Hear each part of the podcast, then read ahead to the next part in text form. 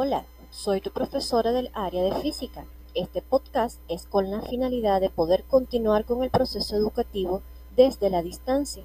En él te hablaré de distintos temas del área. Recordemos que nuestra primera norma de convivencia es que la física es fácil y divertida y ahora también innovadora. Hoy hablaré de un fenómeno muy conocido, que es tan conocido que pasa desapercibido. Este lleva por nombre caída libre.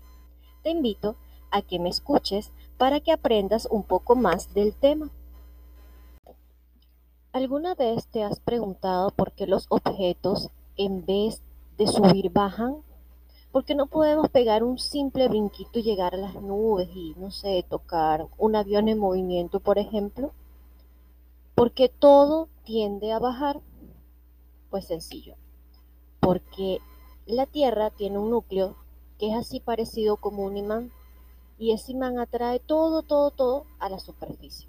Por eso nosotros estamos pegados a la superficie, por eso todo lo que cae tiende a bajar, porque ese núcleo, el centro de la Tierra, atrae a todo como que si todos fuéramos unas micropartículas de hierro que son atraídas por un imán muy grande.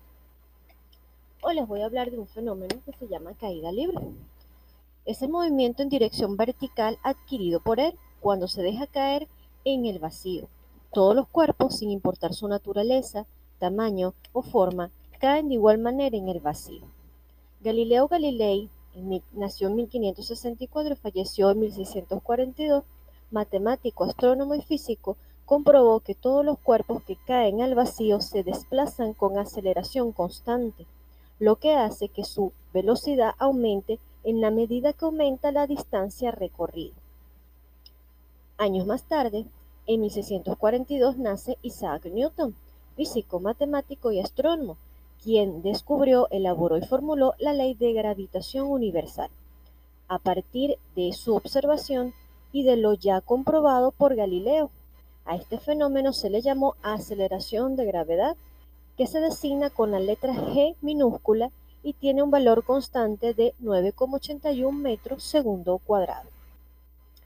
Para los efectos de los problemas haremos las siguientes consideraciones. Número 1. Cuando el movimiento es hacia abajo, el valor de la gravedad es positivo. Número 2. Cuando el movimiento es hacia arriba, el valor de la gravedad es negativo. Ahora vamos a hablar un poquito de las ecuaciones.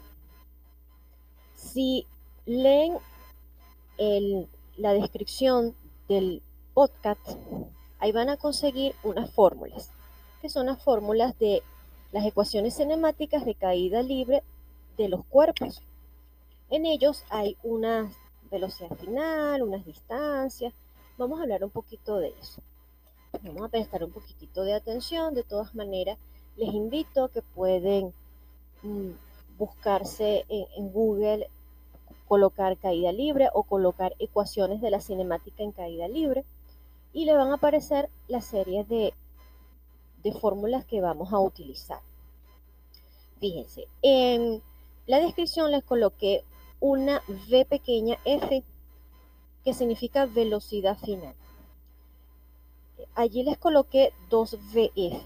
Una que tiene que ver, en, es una fórmula en función del tiempo de caída y la otra está en función de la distancia recorrida. Eh, la, la velocidad final para un instante de tiempo específico se denota con la letra v pequeña f y es igual a la gravedad por tiempo. Es decir, la fórmula queda así, vf es igual a g minúscula por t minúscula que G significa gravedad y T significa tiempo. Eh, luego hay otra fórmula de velocidad final, pero en función de la distancia recorrida por ese móvil. Entonces quedaría de la siguiente manera, VF va a ser igual a la raíz cuadrada y la cantidad subradical de esa raíz va a ser igual a 2 por G por Y. ¿Qué quiere decir esto? BF es velocidad final, G es la gravedad y Y es la distancia recorrida. Les voy a hacer aquí un inciso. Si recuerdan cuando hacíamos las prácticas con los carritos, teníamos movimiento rectilíneo uniforme y todo era sobre la superficie, la pelota, el carrito o cualquier otro desplazamiento que estuviésemos estudiando, todo estaba en, en, la forma horizontal. Todo movimiento era de forma horizontal.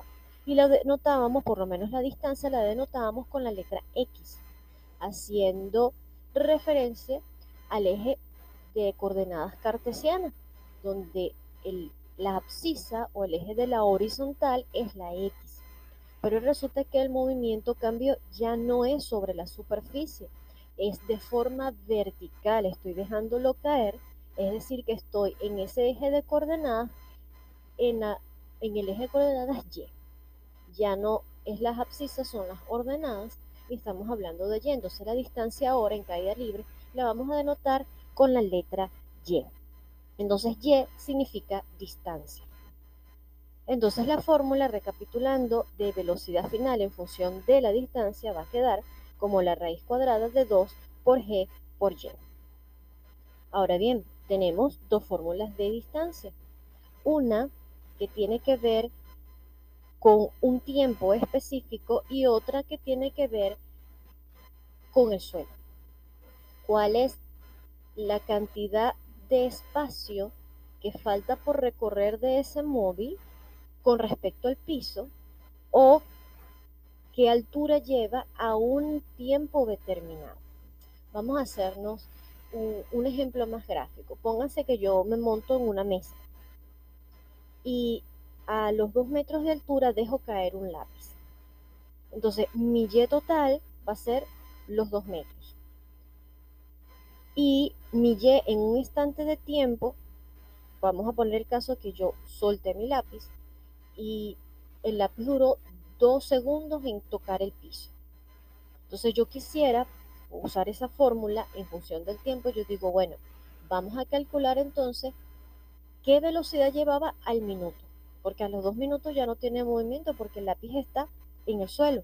Ya no hay desplazamiento. Entonces, en ese instante puedo calcular la velocidad. Y en ese instante puedo calcular la distancia que le falta por recorrer para llegar al piso. Entonces, esas son las dos fórmulas que le voy a dictar. Eh, distancia para un instante de tiempo quedaría denotada de la siguiente manera. Y es igual a G minúscula por T al cuadrado, todo eso sobre 2. Que es lo mismo que decir Y o distancia va a ser igual a la gravedad por el tiempo al cuadrado, todo eso sobre 2. Y la otra fórmula de altura, esa, esa altura que el, el objeto va descendiendo y yo necesito saber cuánto distancia le falta por recorrer para tocar el piso, va a ser igual a y su s, es decir, y y una s pequeñita, va a ser igual a y solita menos y1. y solita va a ser la y total o la distancia total, esa distancia de 2 metros de cuando yo me monté para lanzar el lápiz. Y Y1 va a ser la fórmula anterior, va a ser una Y en un instante de tiempo determinado. Entonces la fórmula, recapitulando, queda como YS es igual a Y menos Y1, donde YS es la Y que falta para tocar el suelo, Y solita es la Y total o la distancia total que ha recorrido el móvil y Y1 es una distancia en un instante de tiempo. Ahora bien, para ilustrar mejor esto, vamos a desarrollar un problemita muy sencillito, pero que quizás nos va a poner un poquito más de visualización en lo que estamos haciendo. Dice así, eh, antes de, de, dictarle el problema, les recuerdo los pasos para la resolución de problemas. Recuerden que teníamos un paso cero, que era leer bien el problema. En esta oportunidad, pues, escucharemos bien el problema. El paso uno sería extraer los datos del problema. El paso 2 sería extraer las fórmulas involucradas en el problema. Y así sucesivamente, recuérdense los pasitos. Quizás más adelante les hago un podcast con los pasos para la resolución de problemas, pero como ya en clase lo hemos visto, bueno, ya saben cuáles son los pasitos para la resolución de problemas. Lo que tenemos es que recordarlos un poquito. Entonces dicto el problema. Dice así. Desde una altura de 80 metros se deja caer un cuerpo. Calcular a los 3 segundos, letra A, la rapidez, que es lo mismo que la velocidad, que lleva en ese momento. Es decir, yo dejo caer un móvil, a los 3 segundos de haber abierto la mano, voy a determinar su velocidad. Letra B, a la altura a la cual se encuentra del suelo.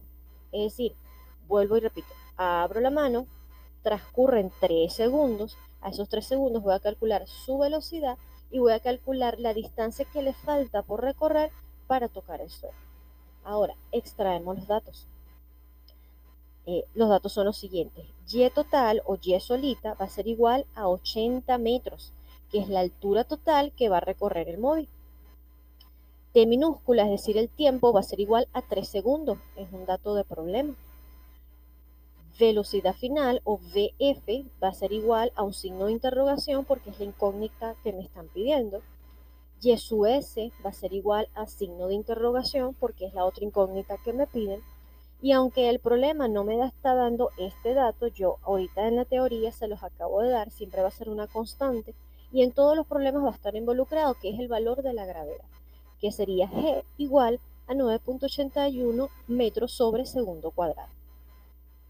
Ahora bien, vamos a las fórmulas de aplicación. Me están pidiendo determinar una velocidad final para un instante de tiempo. La fórmula es la siguiente. VF es igual a G por T. A gravedad por tiempo. Entonces sustituyo valores. Digo, VF va a ser igual a 9.81 metros sobre segundo cuadrado por 3 segundos. 3 segundos que me está dando el problema. Si multiplico 9.81 por 3, eso me va a dar 29.43 metros sobre segundo. Y ya he determinado mi primera incógnita, velocidad final. Ahora bien, me están pidiendo la distancia que falta por recorrer para llegar al suelo. Allí tengo dos formulitas involucradas. Una es y su s es igual a y menos y1. Fíjense algo, Y es lo que me pide. Y son los 80 metros, es la distancia total recorrida por el móvil. Y Y su 1 es esa distancia a los 3 segundos que me está pidiendo el problema. Y su 1 no lo tengo, debo calcularlo. Pero tenemos la fórmula para hacerlo, entonces vamos a ver cómo se calcula Y su 1. Y su 1 va a ser igual a la gravedad por el tiempo al cuadrado sobre 2.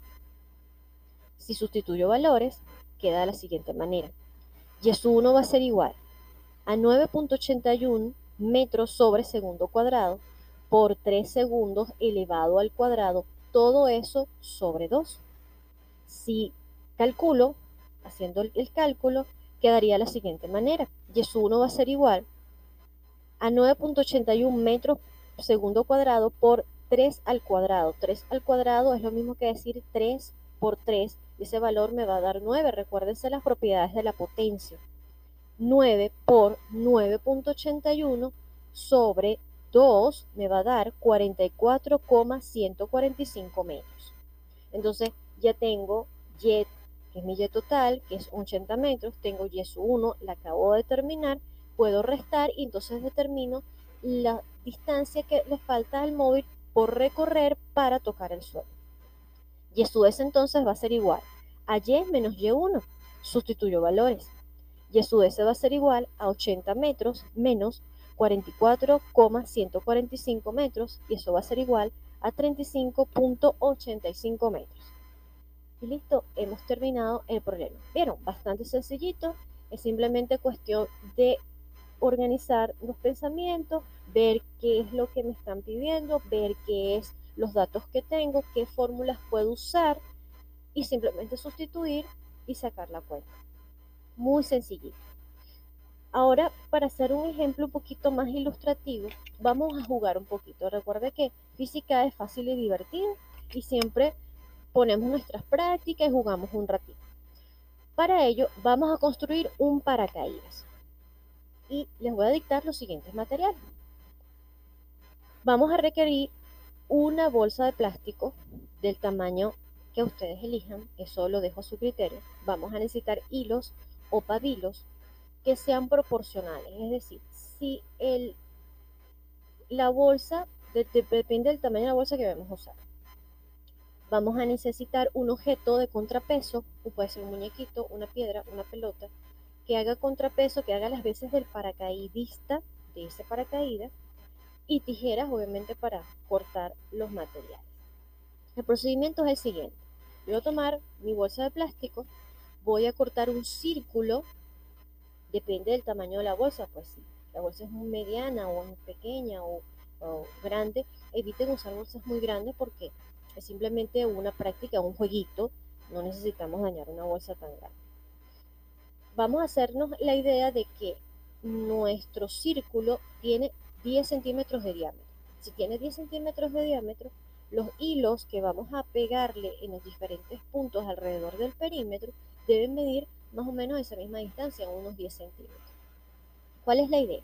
La idea es que vamos a hacernos, vamos a imaginarnos una cruz y esa cruz la vamos a poner sobre ese círculo que acabamos de cortar y en cada punto de esa cruz vamos a amarrar un extremo de la cuerdita de 10 centímetros que cortamos. ¿sí? Entonces, de alguna manera va a quedar cuatro hilitos o cuatro pabilitos guindando en cuatro puntos equidistantes en esa bolsa o en ese círculo que previamente cortamos. Ahora, ¿qué vamos a hacer? Vamos, esa misma cruz la vamos a trasladar, vamos a rodarlo un poquito como en el agujas en el Sentido de las agujas del reloj. Lo vamos a girar y vamos a colocar las puntas en un punto donde no haya pabilos amarraditos, ¿sí? Que esté en el medio, más o menos entre el medio de los dos puntos de los dos pabilos que amarré anteriormente. Entonces, en esos puntos donde no hay pabilo, vamos a amarrar otros cuatro pabilos más. De manera que ahora ya no tenemos cuatro, sino que tenemos ocho pabilitos de 10 centímetros colgando. ¿Qué vamos a hacer? En el otro extremo de esos pabilos que están sueltos, vamos a amarrar nuestro objeto, nuestro muñequito, nuestra pelota, nuestra piedra que haga contrapeso. Y entonces vamos a proceder a jugar un ratito. Nos vamos a montar en un lugar alto. Por favor, tengan cuidado, tomen las previsiones del caso, pidan ayuda a sus mayores se puede montar en una silla, en una mesa, o si vive en una casa, en un edificio, que puedan lanzarlo por la ventana, o tiene su casa, tiene plata banda, por favor, no se acerquen a la orilla si no tiene baranda, si no tiene la manera de poderse resguardar. Siempre vuelvo y repito, háganse acompañar de alguien que los ayude. Y vamos a necesitar un cronómetro. Eh, podemos usar el cronómetro de la tablet o podemos usar el cronómetro de la computadora, de la laptop, eh, del teléfono celular, del reloj. Necesitamos un medidor de tiempo, de manera que podamos hacer nuestra práctica y recoger valores y con eso jugar un poquito. Entonces, ¿qué vamos a hacer? Nos montamos en alto. Vamos a agarrar el paracaídas por la parte de arriba por el plástico y lo vamos a dejar caer. Apenas yo abra la mano y lo deje caer, voy a activar el cronómetro y voy a medir el tiempo en que tarda en tocar el piso. Cuando toque el piso, automáticamente paro el cronómetro y anoto ese valor de tiempo. Vamos a hacernos la idea de que nos dio 5 segundos. Entonces, ah, el móvil tardó 5 segundos en tocar el piso. Y vamos entonces a jugar con una formulita. Y vamos a hacer unos cálculos con eso, ¿no? Eso, eso lo pueden repetir varias veces hasta que les salga bien o como se sientan seguros. Lo importante es que recojamos un tiempo de caída de ese paracaídas. Entonces, con la fórmula de velocidad en función del tiempo, vamos a determinar varias velocidades. La fórmula dice BF va a ser igual a G por T. Entonces, ¿qué vamos a hacer? Si mi móvil duró 5 segundos en tocar el piso, yo voy a usar valores menores a 5 segundos que me permitan calcular distintas velocidades. Por ejemplo, a los 0,5 segundos, ¿qué velocidad llevo? al 1 segundo, ¿qué velocidad llevo? Al 1,5 segundos, ¿qué velocidad llevo? Y entonces voy a hacer una tablita de distintas velocidades finales y voy a comparar la velocidad 1 con la velocidad 2, con la velocidad 3, con las velocidades que determine. Y Con eso me van a contestar las siguientes preguntas. Luego me hacen el feedback, eh, me lo mandan al correo, ustedes saben mis contactos y entonces hacemos la evaluación y les reviso lo que hicieron. ¿La velocidad aumenta o disminuye? ¿Cuál es la diferencia? ¿Cuál es el argumento para que la velocidad aumente o disminuya? ¿Y cómo te sentiste? Muchísimas gracias. Espero que les haya gustado y servido. No se pierda mi próximo episodio. Allí aprenderemos a fabricar un teléfono. No te lo pierdas. Anímate. Recuerda, la física es fácil y divertida.